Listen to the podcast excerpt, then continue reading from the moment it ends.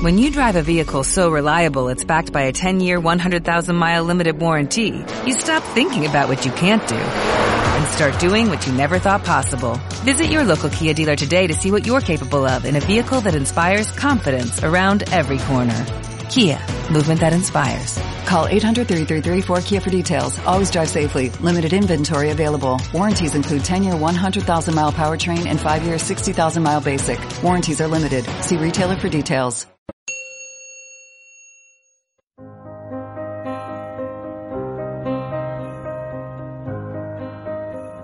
En aquel tiempo Jesús dijo a sus discípulos, así como sucedió en tiempos de Noé, así también sucederá cuando venga el Hijo del Hombre.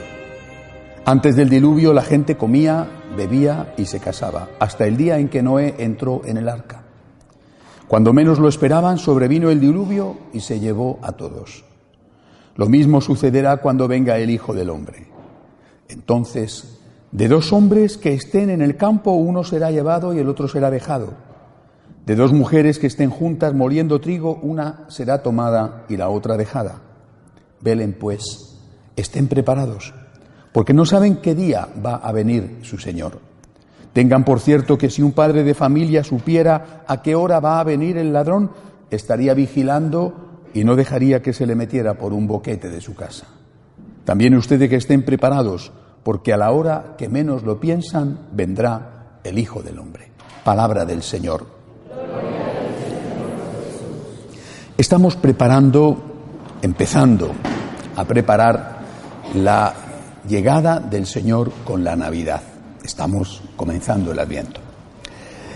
Eh, desde hace ya bastantes años, en unos sitios ciertamente más que en otros, la Navidad ha sufrido un proceso de deterioro que ha hecho que para muchísimos ya no sea la fiesta cristiana, sino la fiesta del consumo.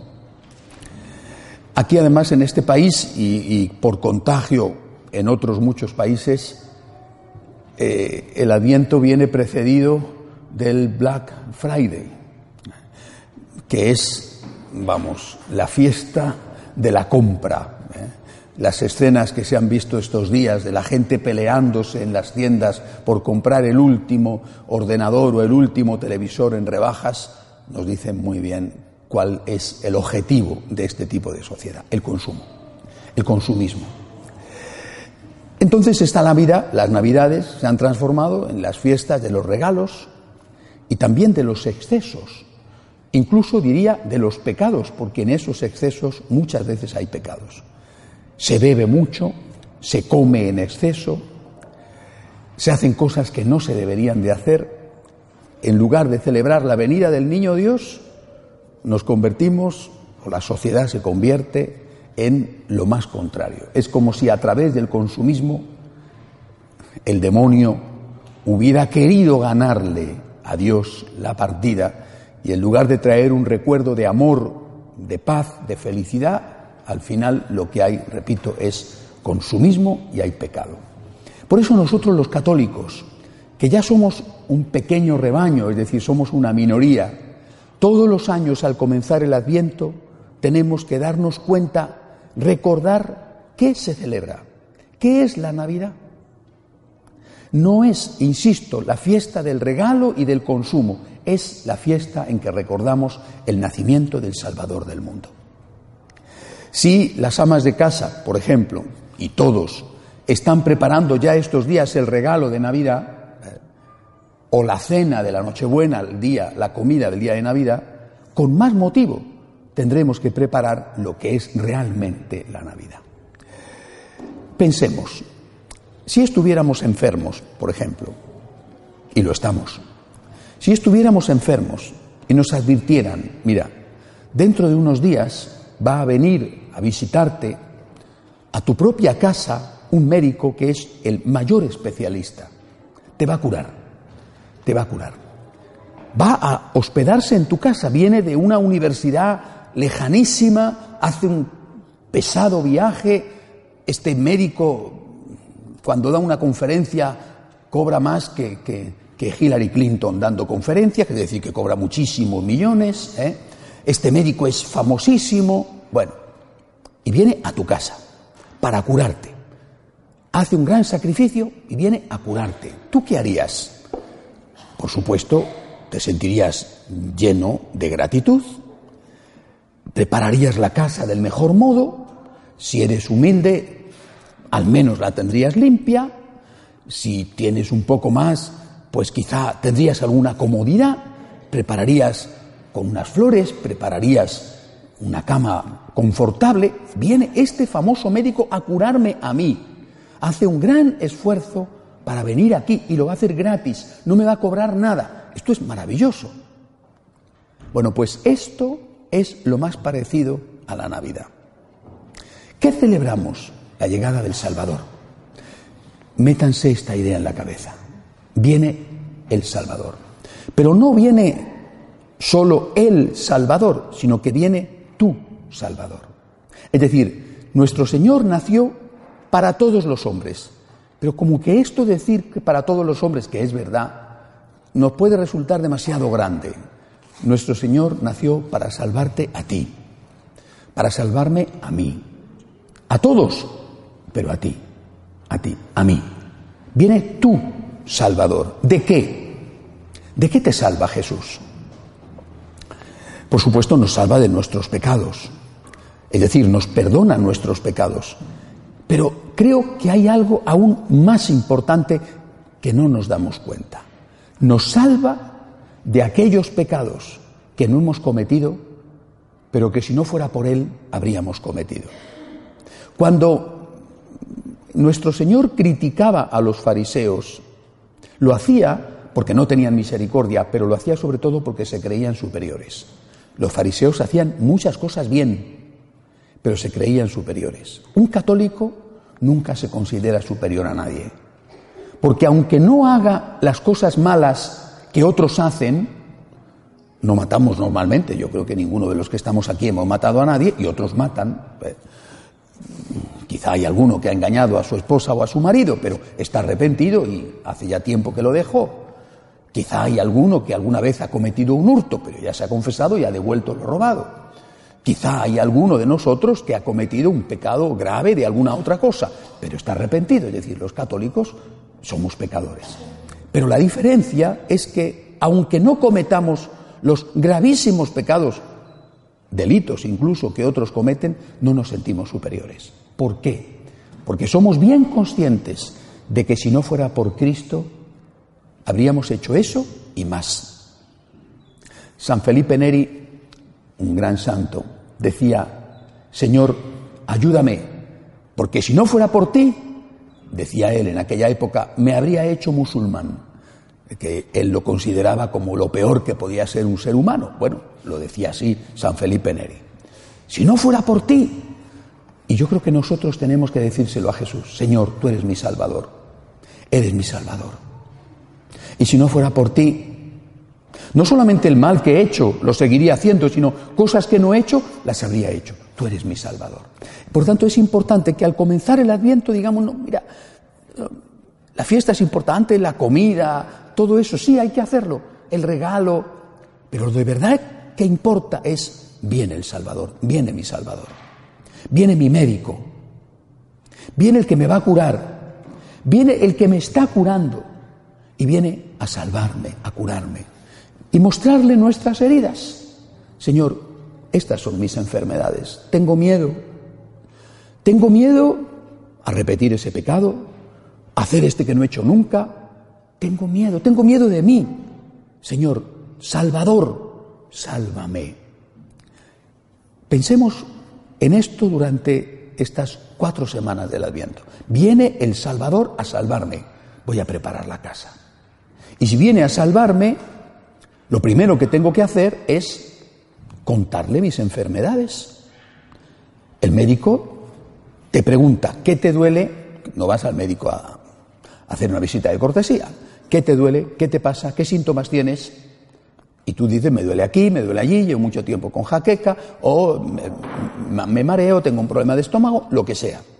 Le cuentas. Entonces el médico, con su experiencia, o quizá te manda una serie de pruebas de diagnóstico y te dice, mira, creo que tienes esto o aquello. Tú tienes que contarle a tu médico, a tu Salvador, ¿qué tienes? ¿Qué tienes? Cuéntaselo. Díselo honestamente, Señor, tengo miedo. Señor, caigo en esta tentación. Señor, tengo miedo a caer en una tentación en la que no caigo. Señor, tengo esta enfermedad en mi alma. Cuéntaselo. ¿Y cómo hacemos los católicos para contarle a Jesús cuáles son nuestras enfermedades? Con honestidad, sin miedo ninguno. ¿Cómo hacemos? Ustedes lo saben. Examen de conciencia. Examen de conciencia. Lo primero, dolor de corazón, propósito de enmienda. Decir los pecados al confesor. Es decir, en, la, en este tiempo de preparación de la Navidad, en el Adviento, ni un católico siquiera, ni uno, tendría que pasar este tiempo sin confesarse. Viene el médico, cuéntale lo que te pasa, no tenga miedo, no te va a regañar. Nunca regaña a Jesús, nunca. Le dices al Señor, perdóname, esto lo he hecho mal. Él ya lo sabe antes de que tú se lo digas, ¿eh? porque es Dios, te ha creado. Él conoce tu historia más que tú, conoce tus antecedentes, tus circunstancias, aquellas cosas que disminuyen la gravedad de lo que haces o que aumentan la gravedad de lo que haces.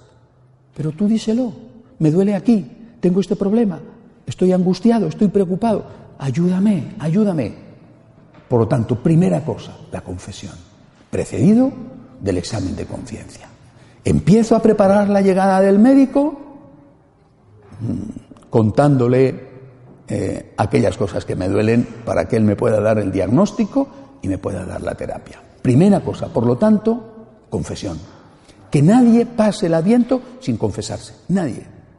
Eh, este tendría que ser el primer propósito de todos. Llega el Salvador a salvarte, llega el médico a curarte.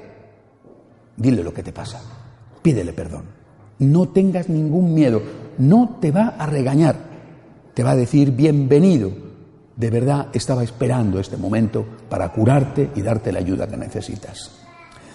Segundo lugar, además de, la confesión, el Señor viene no solo a curar tu alma, también viene a curar tu familia. Tu alma, lo primero, y a través tuyo, tu familia. La Navidad es la época, debería de ser la época de la familia. Por eso, precisamente, como ustedes saben, es la época donde hay más suicidios, donde la gente se suicida más. Proporcionalmente en Navidad es cuando hay más suicidios, porque se nota mucho la falta de la familia. Se sufre mucho. Cuando ha muerto un ser querido recientemente, se pasa fatal. Porque lo recuerdas. El año pasado, por estas fechas, yo estaba con mi mamá. El año pasado, por estas fechas, yo estaba con mi mamá, efectivamente, que murió este año. El año pasado, por estas fechas, yo estaba con mi hijo. El año pasado, por estas fechas, se sufre mucho y mucha gente no lo soporta y se suicida. Se sufre mucho, por ejemplo, cuando hay ruptura en un hogar. El año pasado celebrábamos juntos la Navidad y ahora, ahora mi mujer tiene a los niños y yo los tendré el día 1 de enero, pero ahora estoy solo. El año pasado, por estas fechas, mi marido y yo, mi esposa y yo todavía teníamos una esperanza. Ahora nos hemos divorciado. Se sufre muchísimo. Los niños igual. El año pasado, por estas fechas, estaba con mis papás, los dos, y ahora, en cambio, mi mamá está con otro señor o mi papá está con otra señora. Imagínense lo que sufren los que están separados por la distancia debido a la emigración. Ay, si pudiera estar con mi hijo, con mi padre o con mi esposa o con mi amigo, pero están allí en ese otro país de donde yo vengo. Lo que sufren los que están en un asilo de ancianos, lo que sufren los que están en un hospital. ¿Se imaginan lo que es pasar la Nochebuena en el hospital? Lo que sufren los que están en la cárcel. Por eso, el tiempo de Navidad, que es tiempo de familia y tiempo de amistad, tiene que ser para nosotros un tiempo para reconstruir y cuidar la familia. Primer objetivo, el alma, confesión. Segundo objetivo, familia. Haz un esfuerzo por tu familia.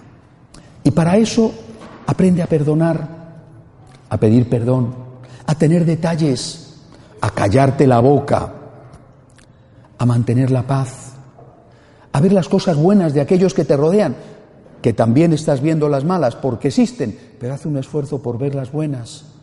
Aprende a no criticar, a no estar siempre ahí viendo lo negativo y contándoselo a todo el mundo, porque eso hace tanto daño. Y en primer lugar te hace daño a ti. Así que, segundo objetivo del Adviento, cuida a tu familia, cuida de tus amigos. Tercer objetivo del Adviento, la caridad, el amor a la gente y sobre todo a aquellos que sufren, empezando por los tuyos, naturalmente. Pero luego todos los demás, como he dicho, es la época del año de más suicidios, porque la gente se siente muy sola. Miren, aquí no pasa, pero hay ciudades en Europa donde hasta el 60% de sus habitantes son ancianos que viven solos. Y esos ancianos tuvieron hijos, no se acuerdan de ellos. Los hijos viven en otro mundo, quizá pasándoselo bien, y sus padres solos, como mucho, quizá como mucho, una llamada de teléfono. Y viven en la misma ciudad. Les he puesto otros ejemplos. El que no tiene para comer estos días, el que no tiene para llevar un regalo a sus niños, el que no tiene para pagar la luz, la hipoteca de la casa, el que está lejos y está esperando que le mandemos un poco de dinero para tener algo de alivio en estas fechas, tantas oportunidades de vivir la caridad. Preparamos la llegada del Rey de la Paz, preparamos la llegada del Rey del Amor, poniendo paz y poniendo amor. Tres cosas, por lo tanto, que tenemos que hacer en este adviento. Para preparar la llegada del médico del alma, del médico de la familia y del médico de la sociedad. Tu alma, la confesión, que nadie pase el adviento sin confesarse. Por favor, háganme caso, aunque no tengan pecados graves, confesión. Médico de mi familia, a través mío, tengo que intentarlo, poner paz, que no haya gritos, poner amor, poner perdón, pedir perdón. Médico de mi sociedad, ayudando a los que sufren, estando al lado del que yo pueda. No voy a resolver los problemas del mundo, pero voy a hacer lo que puedo. Con una limosna, con una llamada de teléfono, con una visita, voy a hacer lo que puedo. Jesús viene a poner amor y esperanza y yo tengo que intentar colaborar con Cristo en eso. Si esto lo hacemos, tenemos cuatro espléndidas semanas. Si esto lo hacemos, yo les aseguro que cuando llegue el día de Navidad, celebraremos la Navidad de una manera tan bella, que no será la comida, el derroche, la bebida en exceso, sino que será el Salvador ha venido a mi casa.